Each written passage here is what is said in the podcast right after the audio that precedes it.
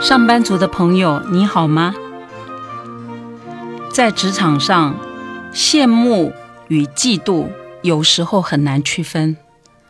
上班族都希望获得肯定，却难保同事、主管对我们的肯定，在让人羡慕之余，也可能激发旁人的嫉妒之心。组织里定期的升迁结果，有人欢喜，有人愁，就是一个最好的例子。我曾经历经他人的嫉妒，甚至背叛的不好经验。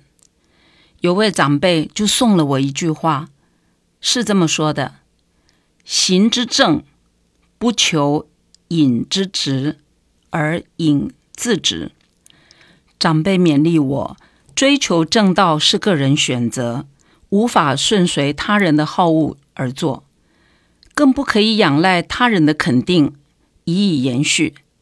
既然选择了自己的目标，有时候就未必能够获得他人的认可支持，甚至短时间内还可能遭人妒害。